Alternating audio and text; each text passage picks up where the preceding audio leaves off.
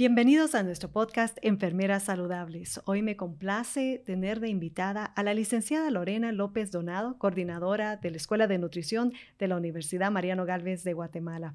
Lorena, es un placer tenerla aquí con nosotros. Muchísimas gracias, Mildred. Encantada de estar en este segmento tan importante, principalmente el día de hoy, hablando de una población que está en la primera línea al frente de la pandemia, como son el grupo de enfermería. Así es, eh, la realidad es que con todo lo que hemos vivido en este, en este último año y medio, eh, es un sector de la salud tan importante para todos nosotros y por eso es que hoy eh, estamos iniciando ya con este podcast que esperamos que llegue a todos los enfermeros para brindarles información que sea de importancia para ellos. Ahora, según estudios, la mala alimentación nos produce un sinnúmero de enfermedades que pueden llegar a ser hasta crónicas, como la diabetes, hipertensión, obesidad, problemas gastrointestinales, entre otros. Pero uno de los grupos profesionales que enfrentan esos desafíos definitivamente son los enfermeros. Así es. Lorena, ¿qué podemos hoy brindarles? ¿Qué recomendaciones les tenemos para que ellos puedan mejorar esos malos hábitos que tienen de alimentación? Sí, diríamos que en general eh, la población eh, tiene malos hábitos alimentarios, pero esto, como hablábamos antes del programa, viene derivado de un aprendizaje que tenemos a lo largo de toda la vida. Es en el seno de la familia donde se aprende a comer, se aprende a hacer muchas cosas, pero se aprende principalmente los hábitos de vida. Y dentro de esto, pues la elección adecuada de alimentos tiene que ver mucho primero con los conocimientos que tengamos sobre nutrición, porque alimentarse no es lo mismo que nutrirse. Nutrirse implica... Eh, llevar realmente el alimento hasta ese nivel donde entra nuestro cuerpo, es transformado, es utilizado y esto va a tener un impacto increíble en la calidad de vida que tenemos más adelante. Hemos visto en los últimos años cómo las poblaciones pues cada vez han optado por eh, alimentos eh, de fácil preparación, ¿verdad? Por el poco tiempo con que se dispone, pero también con menor valor nutritivo. Aquí también hay un reto importante para la industria alimentaria, ¿verdad? Para poder ofrecer alimentos con mayor contenido nutricional y que vaya realmente a resolver esa situación del escaso tiempo que se tiene. Pero entonces hoy para nosotros es importante poderles brindar a ellos esos, esas recomendaciones prácticas. ¿Cuáles podrían ser, Lorena, esos cinco hábitos básicos que les podrían ayudar a ellos a cambiar los hábitos que hoy en día tienen de comida para que puedan ser más saludables y que puedan considerar mejorar su salud. Se habla actualmente del tema nutrición consciente, alimentación consciente. Significa que al momento de comer estemos realmente conscientes de lo que estamos incluyendo en nuestro plato, que vaya a cubrir realmente esas necesidades nutricionales, esos elementos mínimos o nutrientes esenciales que nuestro cuerpo tiene que obtener a través de los alimentos.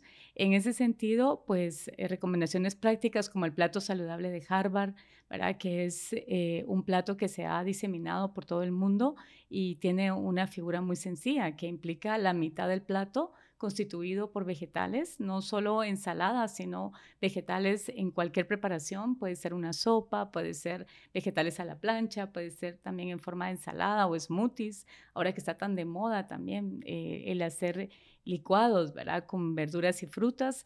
Un cuarto del plato lo representan las proteínas, que es el grupo de alimentos de origen animal, principalmente huevos, eh, queso, lácteos, carnes magras, principalmente pescado. Se nos olvida muchas veces incluir pescado en la dieta y es uno de los principios fundamentales para las dietas antiinflamatorias que ahora están tan de moda por el tema COVID.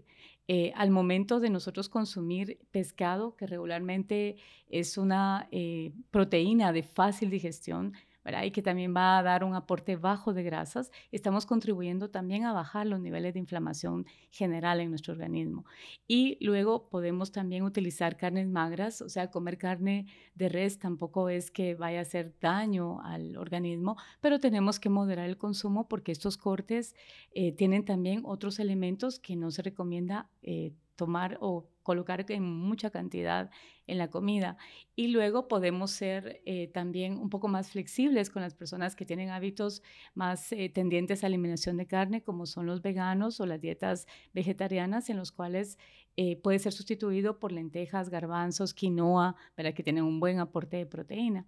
Entonces ya hablamos que la mitad del plato lo, representan los vegetales y las frutas, un cuarto del plato las proteínas, ¿verdad? ya sea de fuente vegetal eh, o animal, y el otro cuarto del plato carbohidratos, que son básicamente los cereales. Y ahora, ¿qué sucede? Eh, recientemente tuve la oportunidad de entrevistar a una enfermera que trabaja en un hospital y algo que me, que me comentó fue, eh, muchas veces por las largas horas, como usted, como usted muy bien lo menciona, esas jornadas tan largas que tienen de trabajo de 12 horas y, más, eh, a veces tienen que decidir en, momentos, en segundos, eh, si me como un pedazo de chocolate o, o, qué me puedo comer para alimentarme en ese momento porque no tuve, no hice el tiempo para alimentarme durante el día.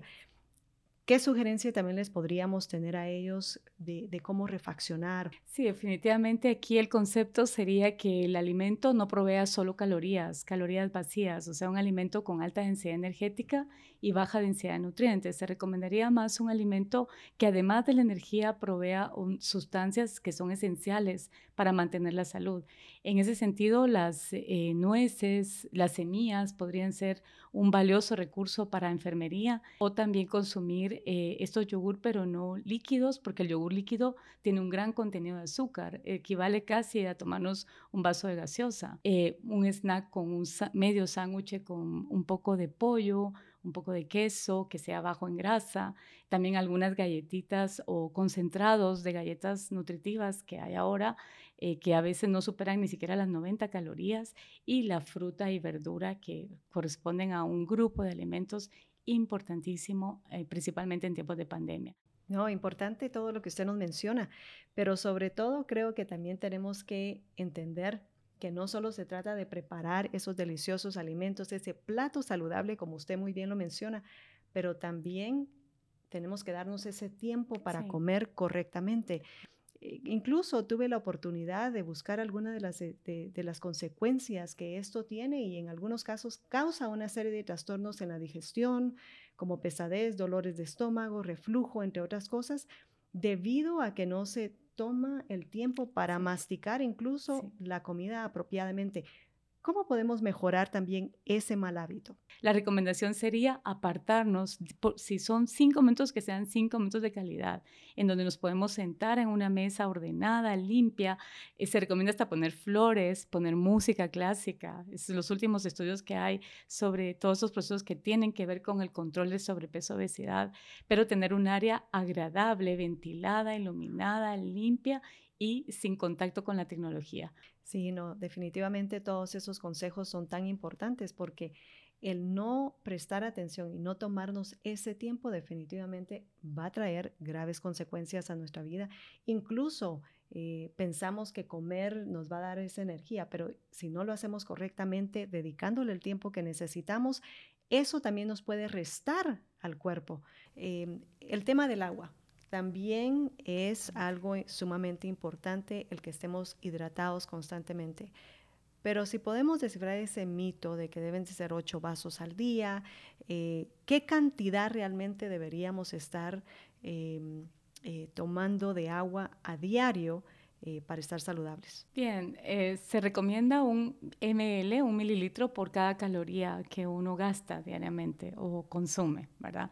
Eso significa que eh, si llevamos una dieta de 1500 calorías, serían 1500 mililitros de agua, que corresponden a 6 vasos de agua. También es importante recalcar que el agua en exceso también podría ocasionar daños o desequilibrios a nivel del funcionamiento general eh, con esto una persona que pasa tomando agua todo el día por diferentes razones, porque le guste o porque quiera bajar de peso, también debe tomar en cuenta que esto le va a provocar una pérdida importante de electrolitos. Y con esto, pues, eh, tener síntomas relacionados a un exceso de agua, como dolor de cabeza, calambres, eh, fatiga incluso, ¿verdad? Entonces, ahí hay que poner atención. Muchísimas gracias, Lorena. Ya lo escucharon. Todas esas recomendaciones para que tengan la oportunidad de mejorar su salud. Eh, lo importante que tiene mantener buenos hábitos alimenticios y también un buen descanso. Y con eso concluimos. Lorena López Donado, nutricionista, coordinadora de la Universidad, de la Escuela de la Universidad Mariano Galvez de la Escuela de Nutrición. Muchísimas gracias por su tiempo y todas esas recomendaciones. Con esto terminamos nuestro podcast. Les recuerdo escucharnos y dejar sus comentarios. También los invitamos para que nos envíen ideas de temas que quieren escuchar. Esto es Enfermeras Saludables. Hasta la próxima.